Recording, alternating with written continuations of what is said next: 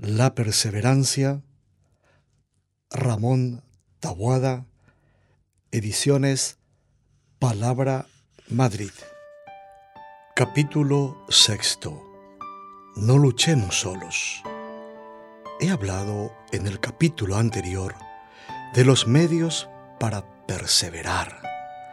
No lo he hecho con criterio exhaustivo, solamente he citado algunos que me parecen más importantes. He reservado para este capítulo otro medio que tiene también su importancia. Me refiero a la sinceridad y la docilidad en la dirección espiritual. Pero antes de entrar en materia, voy a decir algo sobre el problema de la soledad. Primero, el problema de la soledad. El Señor ha creado al hombre como un ser sociable.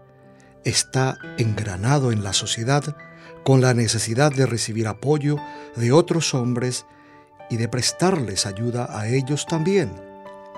Y Dios ha dispuesto que, fuera de contadas excepciones, sus mandatos lleguen al hombre a través de otros seres racionales, a veces serán ángeles y, en la inmensa mayoría de los casos, hombres como nosotros. Dios no quiere la soledad para nosotros. Ay del que está solo, que cuando cayere no tiene quien le levante. Se lamenta el Espíritu Santo a través de la Escritura Santa. Hoy día, ante el dinamismo de la vida moderna, cualquier mediano observador se percata del problema de la soledad. Hasta se llega a decir que la soledad es un fenómeno de nuestra civilización y se busca su causa en la concentración de gente en las grandes ciudades o en las guerras o en la revolución del mundo de la industria, etcétera, etcétera.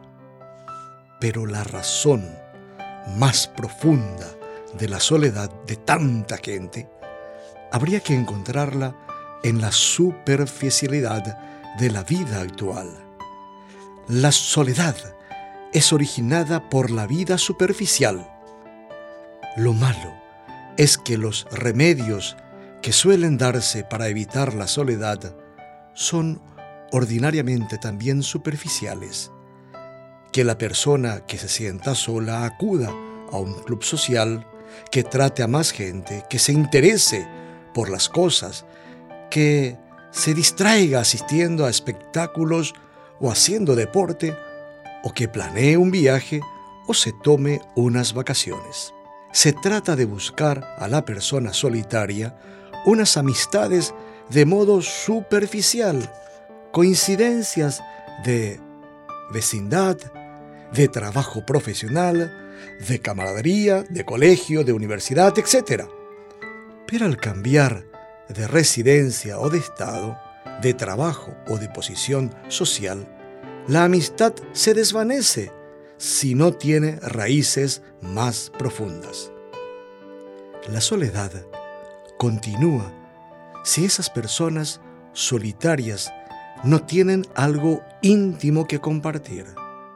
La poca intimidad es una consecuencia de la misma superficialidad de la vida moderna.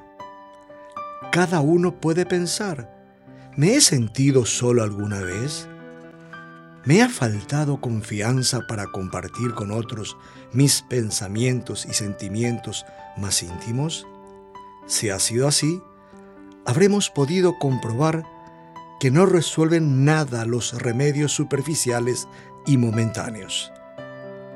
Detendremos la soledad, pero sin hacer una cura radical, mientras engañemos el corazón en lugar de llenarlo.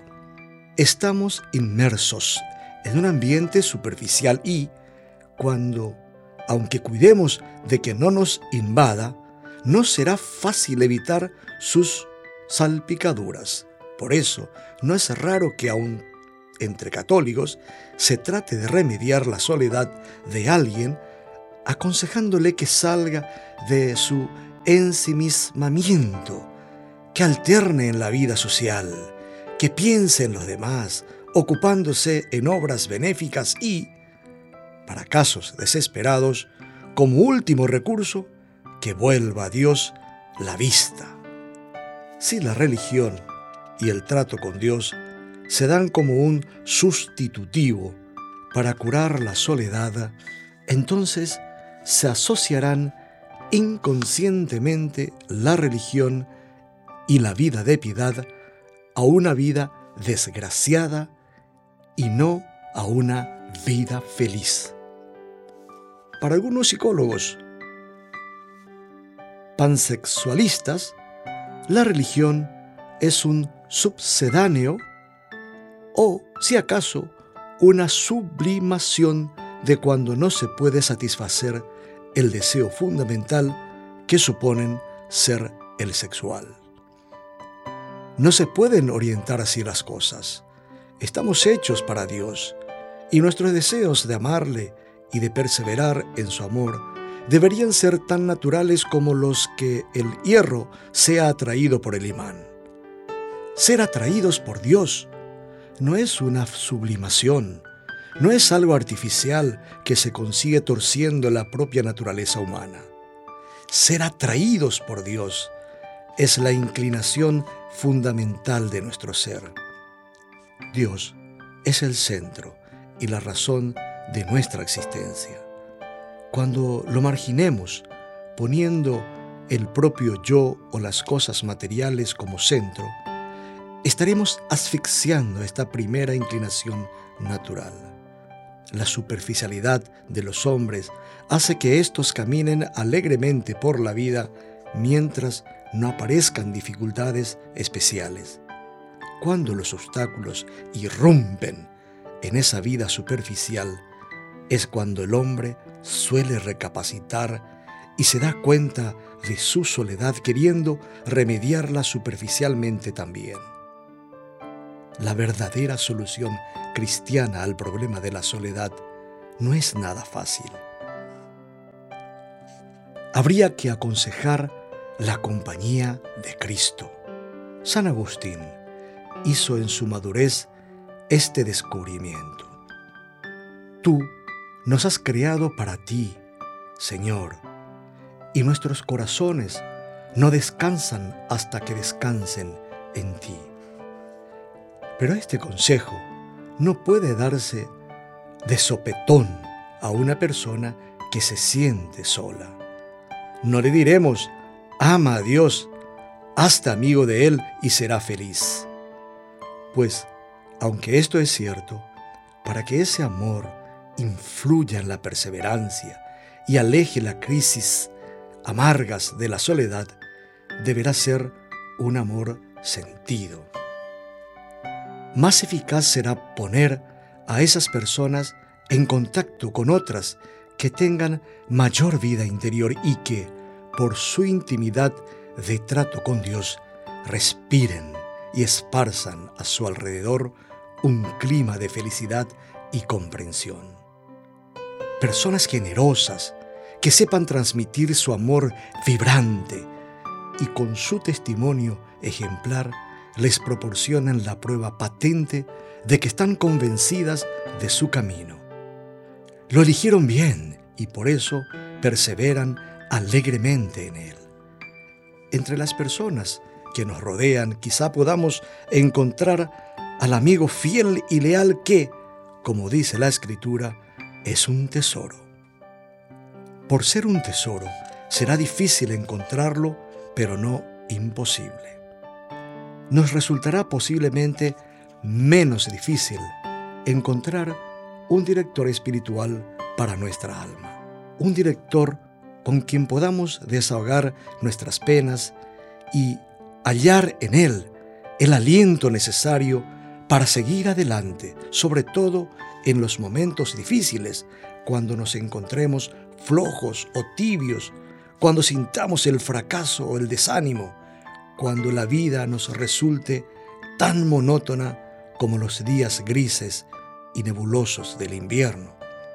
Ese director nos servirá entonces de aquel desaguadero que, como decía Santa Teresa, toda alma necesita. No deberá ser solo una medicina de urgencia para casos extremos, ni un experto con quien se consultan los asuntos complicados. Deberá parecerse más al antiguo médico de cabecera, que conocía al dedillo todas las circunstancias del enfermo y que, además, acaba siendo un amigo de confianza. Aunque en los comienzos le conozcamos poco, no hemos de preocuparnos. Quizá tengamos que acudir a él tímidamente, como el paciente que visita por primera vez al doctor. Pero a medida que compartamos con él lo íntimo de nuestros pensamientos, ilusiones y afanes, veremos en ese médico del alma a la persona que orienta, comprende, disculpa y exige. Segundo, la sinceridad en la dirección espiritual. No todo el mundo necesita una dirección espiritual estricta. Aquel que se mueve entre las cuatro callejas de una aldea no precisa policías urbanos ni planos de la ciudad, ni semáforos, como resultarán imprescindibles a los que mucho viajan o viven en una populosa urbe de varios millones de habitantes. En la vida espiritual hay quienes llevan una vida sencilla y sin complicaciones. Les bastará con los consejos recibidos en la confesión frecuente y con el adoctrinamiento colectivo que podrá suministrarles un sacerdote piadoso y responsable. A los niños que son sencillos y todavía no han tenido tiempo de enfrentarse con importantes problemas, la dirección espiritual dada por el sacerdote será muy simple, porque en su mayor parte la recibirán en casa. Se la deberán dar sus padres, los dos, al formarlos y educarlos. A medida que los muchachos vayan creciendo y asumiendo mayores responsabilidades, la necesidad de una dirección espiritual será cada vez mayor. Tú piensas, ¿tienes mucha responsabilidad? Tus estudios, tus trabajos de investigación, tus publicaciones, tu posición social, tus apellidos, tus actuaciones políticas, los cargos que ocupas, tu patrimonio, tu edad. Ya no eres un niño.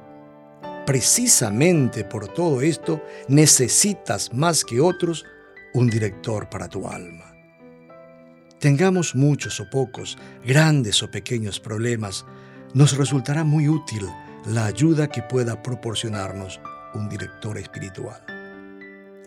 Quien realmente actúa en nuestra alma, en gracia, y nos dirige es el Espíritu Santo que, como dice Jesús en el Evangelio, sopla donde quiere.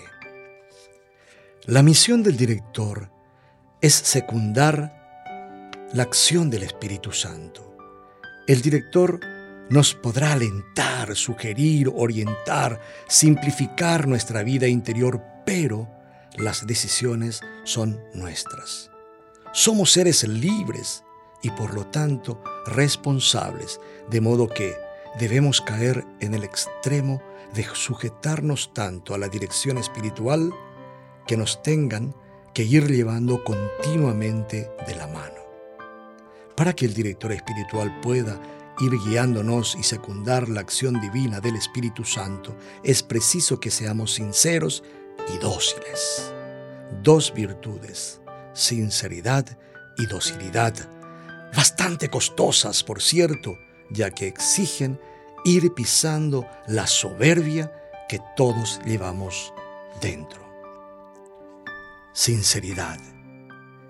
¿Qué podría hacer con nosotros el médico si cuando intenta diagnosticar nuestra enfermedad no le decimos lo que nos sucede o le engañamos o no queremos quitarnos la ropa para que nos examine a fondo? ¿Por qué ese reparo de verte tú mismo y de hacerte ver por tu director tal y como en realidad eres? Habrá ganado una gran batalla si pierdes el miedo a darte a conocer. No habrá sinceridad completa si decimos la verdad pero no decimos toda la verdad. Seremos sinceros, sí, en lugar de generalizar acerca de la marcha de nuestra vida interior, suministramos al director los datos suficientes para que pueda hacerse cargo de lo que nos sucede. Seremos sinceros si contestamos con sencillez y sin rodeos a las preguntas que Él nos haga, porque lo que debemos querer es que nos ayude a curarnos y a mantenernos espiritualmente sanos, no que nos dé un tratamiento acomodado a nuestros caprichos. Cuando hablaba más arriba del desaliento, señalaba las insinuaciones retorcidas y tortuosas del demonio y cómo esto excitaba nuestro orgullo herido ante el sabor amargo del fracaso, con el objeto de conducirnos al pesimismo primero y a la tibieza después. Pues bien, para conseguir ese objetivo, intentará que nos invada un malentendido sentido de vergüenza. Llegado el caso, debemos apartarla con energía. Te apartaste del camino y no volvías porque te daba vergüenza. Es más lógico que te diera vergüenza no rectificar. No me cansaré de repetir que los sacerdotes no nos escandalizamos de nada. Jesucristo no se escandalizó de las miserias de nadie. Y era Dios. Nosotros, por ser humanos, estamos, como dice San Pablo, rodeados de flaqueza. Tenemos defectos y hemos de luchar también para perseverar en nuestra vocación. Además, la rectificación y el acercamiento al camino de un gran pecador no nos mueve a la dureza, sino a la comprensión y el afecto. Es nuestra misión, porque estamos haciendo el papel de Cristo, que como médico no vino a buscar a los sanos, sino a los enfermos, no a los justos, sino a los pecadores. Puedo decir que cuando he tenido que absolver a algunos hombres maduros, apartados decenas de años de los sacramentos, y los he visto llorar como niños, he sentido el deseo de darles un gran abrazo. No habría plena sinceridad si se esperase a que pasaran por sí solo los momentos de desaliento o desánimo y las situaciones de baja forma. No vamos al médico para decirle que estuvimos enfermos, sino para contarle que lo estamos y que deseamos que nos cure. Si esperamos a curarnos por nuestra cuenta, no lo conseguiremos. Y en el último término, tendremos que acudir al sacerdote con la enfermedad más agravada. La falta de sinceridad conduce a la soledad, por no compartir con nadie la propia ansiedad o por compartirla con algún amigo que no pueda comprendernos o no pueda curarnos. No quiero terminar este apartado sin aludir al tesoro de la confesión sacramental que Cristo nos ha legado para nuestro provecho espiritual. En la dirección espiritual ocupa un lugar muy importante el sacramento de la penitencia. El sacerdote puede dar consejos personales a los que dirige, pero en el acto mismo de la confesión, el sacerdote es Cristo mismo que perdona. Muchísimas veces habló Monseñor Escribá de Balaguer, especialmente en su catequesis por diversos países de Europa y de América, al comienzo de la década del 70, de la necesidad de confesarse con frecuencia y de confesarse bien. En estos años de crisis se ha atacado y se sigue atacando actualmente la confesión sacramental. Por eso, ese sacerdote santo hacía la apología y la propaganda de este sacramento del perdón. En su tarea evangelizadora a veces hablaba ante miles de personas, aludía con frecuencia al relato de la curación del paralítico y citaba las palabras de los escribas, admirados de que Jesús perdonase los pecados del paralítico. ¿Quién puede perdonar los pecados sino solo Dios? Y decían, verdad, solo Dios perdona los pecados. En lo que fallaban eran en no querer reconocer a Jesús como Dios. Las palabras dirigidas al Paráclito, tus pecados te son perdonados, reflejan que en el hecho de perdonarle se da un encuentro personal con Cristo. Lo mismo ocurre en el sacramento de la penitencia. La Iglesia, pues, observando fielmente la praxis plurisecular del sacramento de la penitencia, la práctica de la confesión individual unida al acto personal del dolor y al propósito de la enmienda y satisfacción, defiende el derecho particular del alma. Es el derecho en un encuentro más personal del hombre con Cristo crucificado que perdona, con Cristo que dice por medio de sus ministros del sacramento de la reconciliación, tus pecados te son perdonados, vete y no peques más. Como es evidente, este es al mismo tiempo el derecho de Cristo mismo hacia cada hombre redimido por Él. Es el derecho a encontrarse con cada uno de nosotros en aquel momento clave de la vida del alma, que es el momento de la conversión y del perdón. En este sacramento maravilloso, el Señor limpia tu alma y te inunda de alegría y de fuerza para no desmayar en tu pelea y para retornar sin cansancio a Dios, aun cuando te parezca oscuro. En la confesión, verdadero milagro del amor de Dios, hemos de ser muy sinceros. Perdonad mi machaconería, pero os juzgo imprescindible que se grave a fuego en vuestras inteligencias que la humildad y su consecuencia inmediata, la sinceridad, enlazan los otros medios y se muestran como algo que fundamenta la eficacia para la victoria. Si el demonio mudo se introduce en un alma, lo echa todo a perder. En cambio, si se le arroja fuera inmediatamente, todo sale bien, somos felices, la vida marcha rectamente. Seamos salvajemente sinceros, pero con prudente educación. Quiero que esto quede claro. A mí no me preocupan tanto el corazón y la carne como la soberbia. Humildes, cuando penséis que tenéis toda la razón, no tenéis razón ninguna Id a la dirección espiritual con el alma abierta.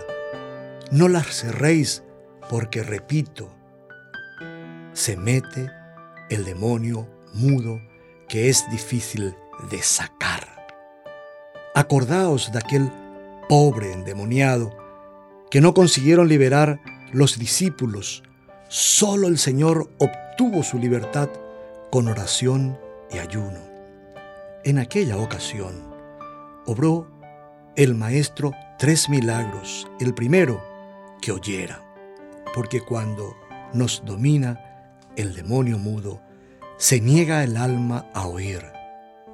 El segundo, que hablara. Y el tercero, que se fuera al diablo. Contad primero lo que desearéis que no se supiera abajo el demonio mudo. De una cuestión pequeña, dándole vueltas, hacéis una bola grande como con la nieve y os encerráis dentro. ¿Por qué? abrid el alma. Yo os aseguro la felicidad que es fidelidad al camino cristiano si sois sinceros. Tercero, docilidad en la dirección espiritual. Quien ha dado al fin con un director espiritual y le ha abierto el corazón con sinceridad, recibirá de él unos consejos, un tratamiento adecuado para su alma. Esto es un buen paso, pero serviría de poco conocer la propia enfermedad y el tratamiento debido si después no se procurase llevarlo a la práctica con docilidad, cumpliendo lo mejor posible los consejos e indicaciones del sacerdote. Cuando el médico es responsable y exigente, dará al paciente en los comienzos unas medicinas más fuertes, le indicará quizá que guarde un tiempo de reposo y que poco a poco vaya haciendo mayor ejercicio físico.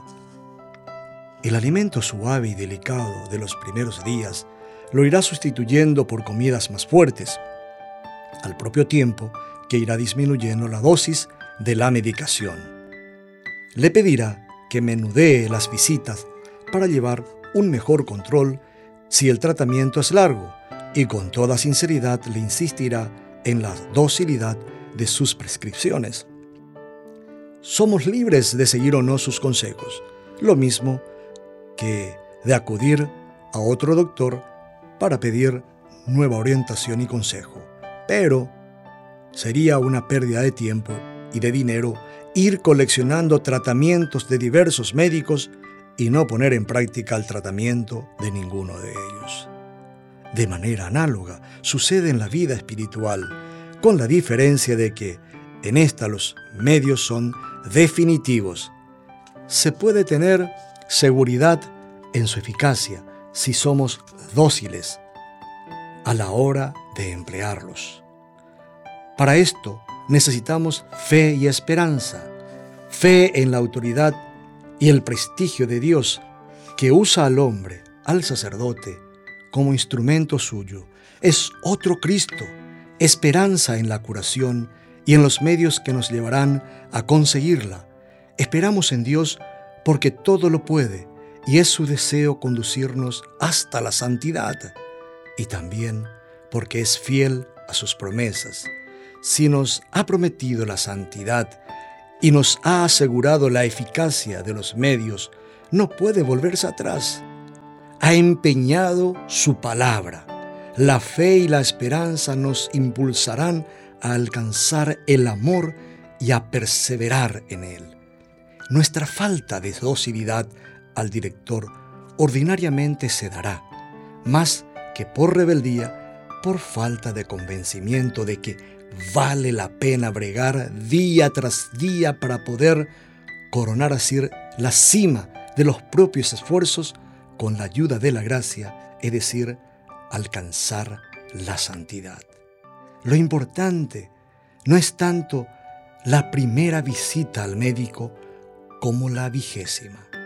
Esto es, lo que vale es la continuidad. Te puedo decir por experiencia, que el que persevera en la dirección espiritual, en los momentos difíciles como los fáciles, en tiempo de lluvia como en días de sol, ante los éxitos como ante los fracasos, ese tiene prácticamente asegurada la perseverancia. No quiero dejar de insistir en el papel orientador y consejero que tiene el director espiritual ayuda, orienta, encausa, forma. Pero Él no es quien ha de tomar las grandes y pequeñas decisiones. Somos nosotros quienes hemos de decidirnos cara a Dios, haciendo buen uso del tesoro de nuestra libertad. No debemos descargar nuestra propia responsabilidad arrojándola sobre los hombros del director espiritual. Cuarto, la crisis. Sí, siempre es un factor importante la orientación y el apoyo de un director espiritual. Pensemos cuánto más lo será en los momentos críticos. tendremos que estar prevenidos para no dejarnos ganar por el desaliento y el desánimo. Pero no debemos desconocer que hay momentos en la vida en que, para algunos, estas crisis de desaliento se presentan con una especial virulencia, a veces incluso después de haber peleado con perseverancia años y años. En ocasiones, esas crisis no son otra cosa que una inesperada prueba de Dios para reafirmar más a sus hijos en el camino. Pero, de ordinario, sobreviene la crisis no de repente, sino a consecuencia de un descuido prolongado y progresivo, más o menos inconsciente, de las cosas pequeñas. El hombre, tanto el varón como la mujer, lleva dentro de sí un afán de conquista. Quiere conquistar unas metas en la vida.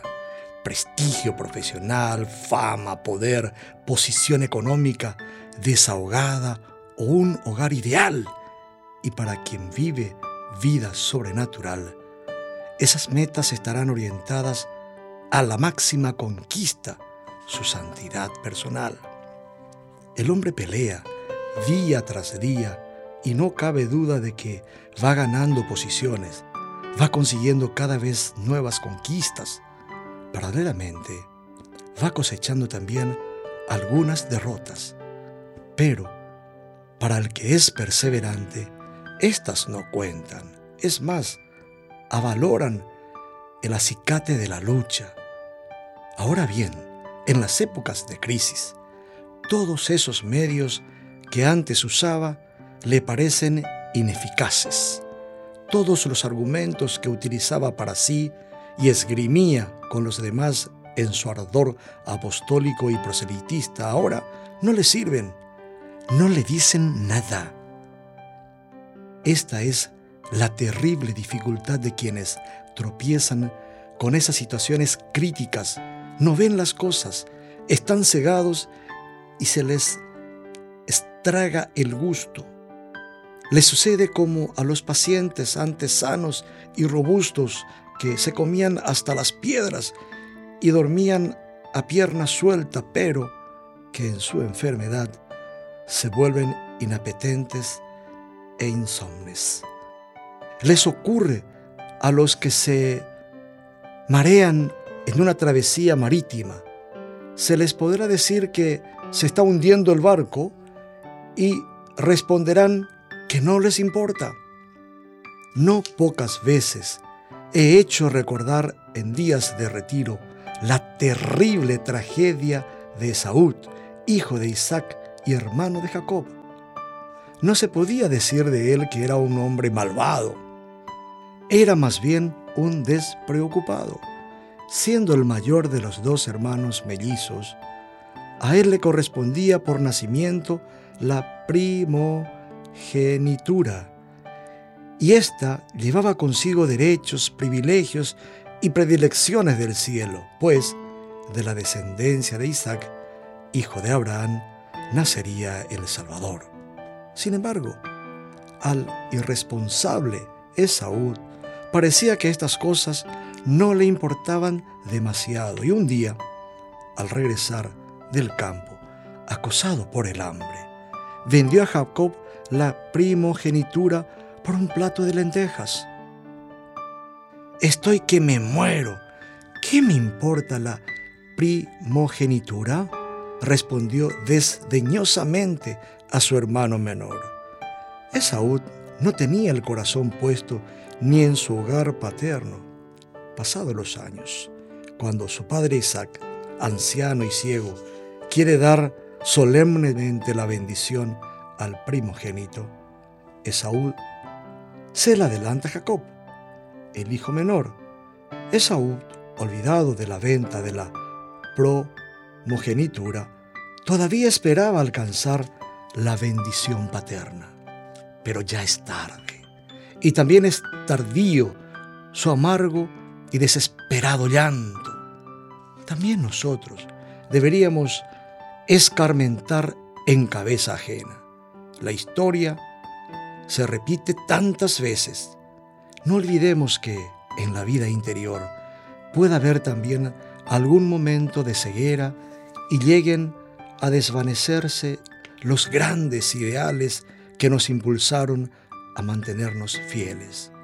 Nuestra vocación y los preciados frutos de nuestra fidelidad pueden perder para nosotros todo su valor ante las insinuaciones de la carne o los veleidosos caprichos del corazón que se enfría ante el cómodo afán de vivir la propia vida o el obstinado influjo de la soberbia. Y se insinuará entonces en nuestra alma la tentación de Saúl, la necesidad suicida de querer matar la propia vocación, de perder tristemente el tesoro que Dios nos ha dado por ganar algo que vale más o menos lo que un plato de lentejas. El síntoma claro de quienes atraviesan estos periodos agudos de crisis en su alma es la falta casi absoluta de objetividad. En su subjetivismo exagerado, emplean argumentos debilísimos en defensa de su actitud de derrota y vencimiento. Hasta llegan a pensar que habían permanecido engañados durante mucho tiempo, a que habían errado el camino porque no era el suyo y que Dios les llama por otros derroteros. No se dan cuenta de que Dios no juega con la vocación de sus hijos. Nos llamó desde antes de la creación del mundo para que seamos santos y no se arrepiente de haberlo hecho así, ni puede faltar a la palabra empeñada. Nos da la gloria especialísima de la vocación y posteriormente todas las gracias necesarias para que podamos responder a las continuas llamadas que nos hace al cabo del día o a lo largo de los años. Si permite los obstáculos en nuestro camino, es para que salgamos siempre victoriosos y con una decisión más pura de servirle, sin mezcla de intereses humanos ni de caprichos personales. Quien hubiera llegado al umbral de estado crítico debería tener presente que su vocación es el escudo que le protegerá de los embates del enemigo. Tienes una pobre idea de tu camino cuando, al sentirte frío, crees que lo has perdido es la hora de la prueba. Por eso te han quitado los consuelos sensibles. La llamada es el objetivo, porque tenemos vocación, porque no nos la quita el Señor. Deberemos por ello aumentar la seguridad en que vamos a salir adelante. Vuelvo a recordar las palabras animosas del apóstol. El Señor, que comenzó la obra buena, la llevará a término. No hay que juzgar por la falta de consuelos sensibles, los descuidos en sus luchas anteriores de quien ha entrado en crisis han ido debilitando su vida interior. Quizá no se daba cuenta, pero al ir aflojando en las cosas pequeñas, se le ha ido estragando el gusto por lo sobrenatural y se le ha colado la tibieza. Con pena, San Pablo, viejo, preso y enfermo, da indicaciones a su discipulado Timoteo. Date prisa en venir, porque además me ha abandonado por amor de este mundo. El amor de este mundo. El mundo es amable porque lo ha puesto el Señor a nuestro servicio y es hechura suya pero cuando el amor al mundo nos separa del amor a Dios, es que aquel está enturbiado, ya no es amor limpio, porque habremos perdido el punto de vista sobrenatural y entonces, ¿quién nos guiará? Será el amor propio a nuestra comodidad. En estos casos, nos pedirá Dios heroísmo. El heroísmo de saber ser humildes, para dejarnos guiar y volver como principiantes a empezar de nuevo. Precisamente, tu vida interior debe ser eso, comenzar y recomenzar. Será interesante que el director ayude en esa ardua tarea que vaya empujando hacia una vida de piedad íntima y cálida. Pero habrá de hacerse poco a poco hasta recuperar el gusto por las cosas de Dios y adquirir la vida interior de antes. Para que el director espiritual pueda llevar a término su obra, tendremos que ser dóciles a sus consejos y aun cuando no nos animen a proseguir el camino unas razones más altas, hay que aferrarse al menos a la virtud humana de la fidelidad que tiene como base la lealtad. La lealtad a los compromisos adquiridos, a la palabra dada. Hay quienes arrastran una vida que deja mucho que desear, pero sin embargo son leales a un amigo, a la familia y a la patria. ¿Por qué nosotros no vamos a hacerlo a la iglesia y a aquellos que como nosotros han recibido de Dios la misma vocación cristiana? Aunque al principio solo haya docilidad al director por motivos humanos, poco a poco, al ir incorporándose quien está en crisis a la vida de piedad perdida, irá saboreando con aire de reestreno la amistad con su Padre Dios, que es el gran amigo que nunca traiciona. Quinto, el tratamiento. Actualmente se habla mucho de planificación y se hacen planes a corto, a largo y a mediano plazo. Todo hay que planearlo bien para evitar el mal muy extendido de la improvisación. ¿Cómo podría escapar el negocio de nuestra alma a esta tarea planificadora? Es preciso que nos hagamos un plan, un plan de vida que abarque nuestra entera actividad. Es uno de tantos preciados consejos que encontramos en camino. Si no tienes un plan de vida, nunca tendrás orden.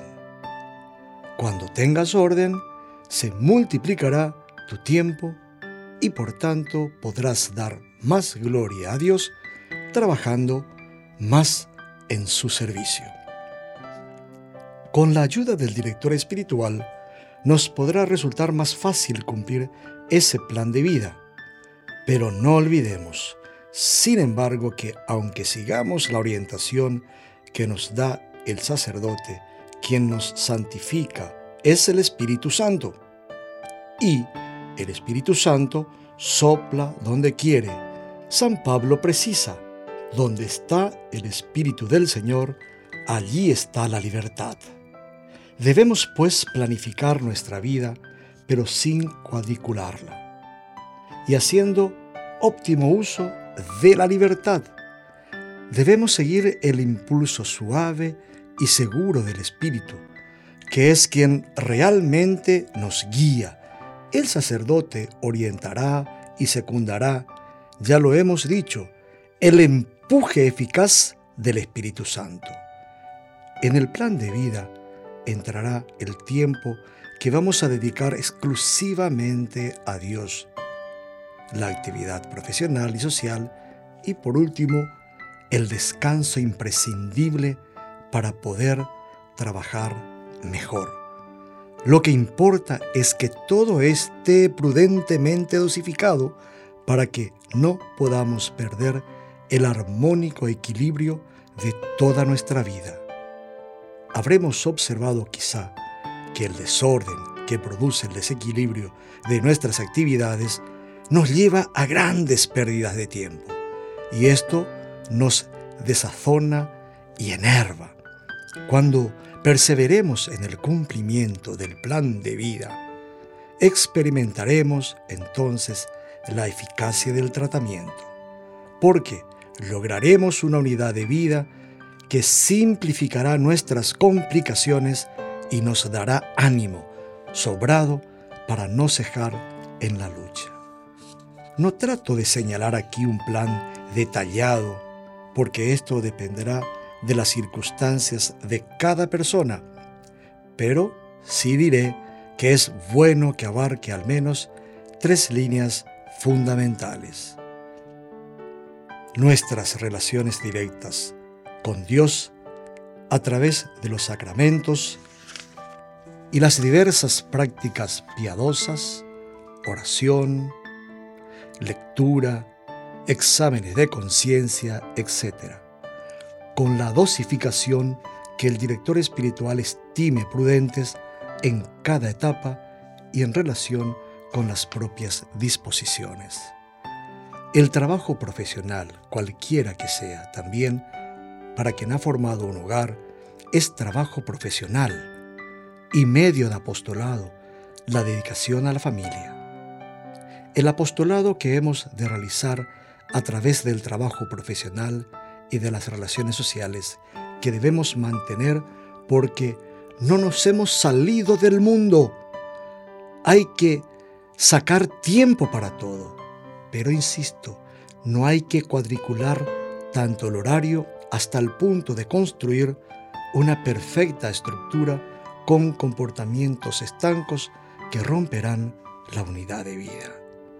Aunque dediquemos unos ratos diarios a la oración o a la misa o al rezo del rosario y otros espacios de tiempo más largo al trabajo y al descanso, lo que se trata es de poder encontrar a nuestro Padre Dios en todas las horas del día, con la consideración de la presencia de Dios y de la filiación divina, convertiremos nuestro trabajo en oración y el apostolado saldrá con mayor fluidez y espontaneidad, aunque cueste, que siempre cuesta. Esto de convertir todo en oración se dice muy pronto, pero es difícil de llevar a la práctica. Por eso encarezco tanto el apoyo del director espiritual que nos ayudará a poner en práctica el tratamiento eficaz, no solo para las fases críticas, sino también para los momentos vulgares de la lucha cotidiana. Para terminar, un último consejo. No hagamos lagunas en la dirección espiritual. No la dejemos por no encontrar la persona ideal que nos dirija o porque habiéndola encontrado, el director o el dirigido hayan tenido que cambiar de ciudad, entonces será oportuno buscar otro director espiritual. Se dice que lo mejor es enemigo de lo bueno. Por eso, lo oportuno será elegir un director entre los que uno pueda tener alcance. Sería una lástima que, después de haber perseverado una buena temporada, nos permitiéramos unas vacaciones en la vida interior, dando así marcha atrás el esfuerzo realizado.